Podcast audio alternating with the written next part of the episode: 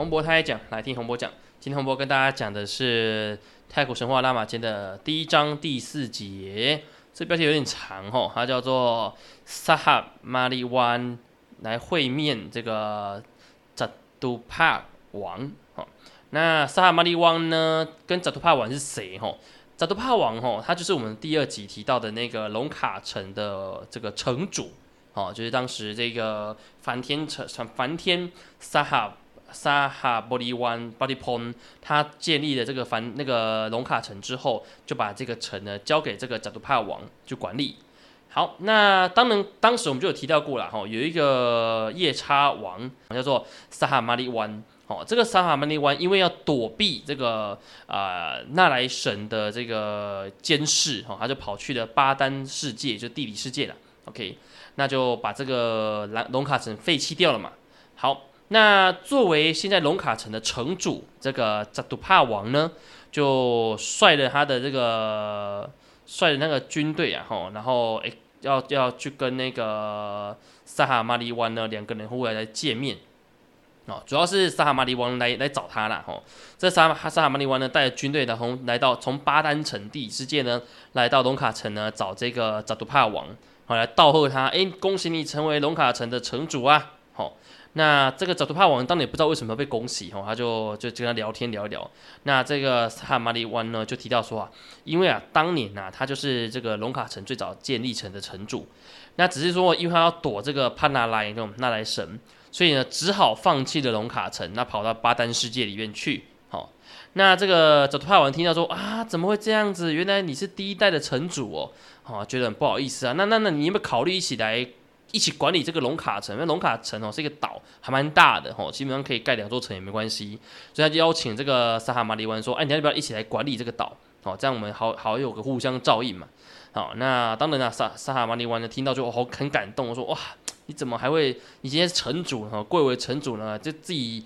掌控那么多财 财宝了，还会想说分给我，他觉得很感动，我就抱他痛哭啊。那他们呢就变成好朋友了哦。那这个不管是这个神界或妖怪界啊，也就一样，这个真挚友情就这样来的哈。那这个萨尔玛利湾呢，就是跟他说哈，没关系的，那反正我在巴丹地理地理世界过得挺好的哦，那也不会担心遇到那个纳莱神来来来来监督我，所以他就 OK，就还是祝福这个扎杜帕王哦。那并且呢，为了感谢他呢，他就送了一个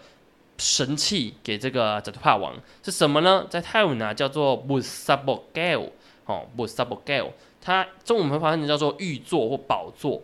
那这个玉座宝座呢，很神奇哦，它是来自于湿婆神所赐予的哦，就当年湿婆神赐赐予这个呃马里马哈萨利呃马哈萨利王哈王给他的哈。那这个宝座能干嘛呢？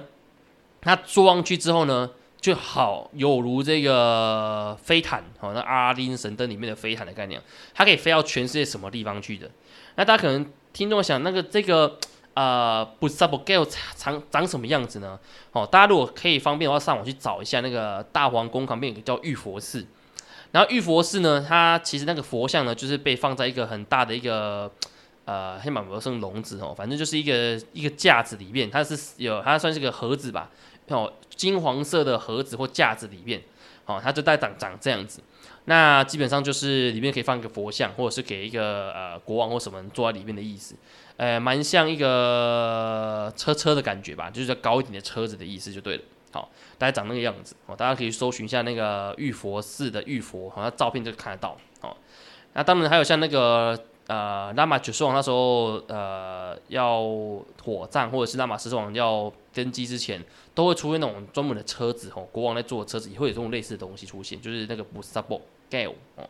好，那反正呢，它就是可以飞到全世界各地到处飞哦。那根据呢？但是呢，有个有个 bug 存在啊，就是这个祝这个祝福有个重点哈。如果这不 sub g a l 呢有寡寡妇坐上去哦，就是那个老公死掉的寡妇，好有寡妇坐上去呢，这不 sub g a l 就会失去所有神力的，哦，这是一个 bug。哦，那通常啦，在这个神话故事里面就不会随便下那个 flag 哈，不会下埋个梗进去，一定是有事情会发生，所以后面就有相关的事情会出现了哈。那当然就是就是要提醒他有这件事情，然后就 OK，他就交代完了，他礼物送完他就离开了。那这一集呢，主要是要谈这个那个萨哈马里湾，哦，就是从地底下的在巴丹世界里的的巴丹王以及龙卡城的城主他们之间的友谊情谊，好，因为在后续的故事当中呢会出现呢，他们都会来互相帮忙，哦，其实即便在泰国的在这个神话故事里面呢，呃，不管是人类啊、神界或妖怪界，他们都是有友情的哈，那么还是互相帮忙，所以后续呢，在整个那个进到我们的第二章开始的那个大战的时候呢，可以看到他们每个角色就会开始出现。哦，所以大概第一章内容都差不多这些哦。那后续呢，我们的第一章故事大概我一直听到非常多角色登场。哦，那洪博也跟大家解说哦，整个第一章的故事基本上都是在做一个呃人物介绍的概念。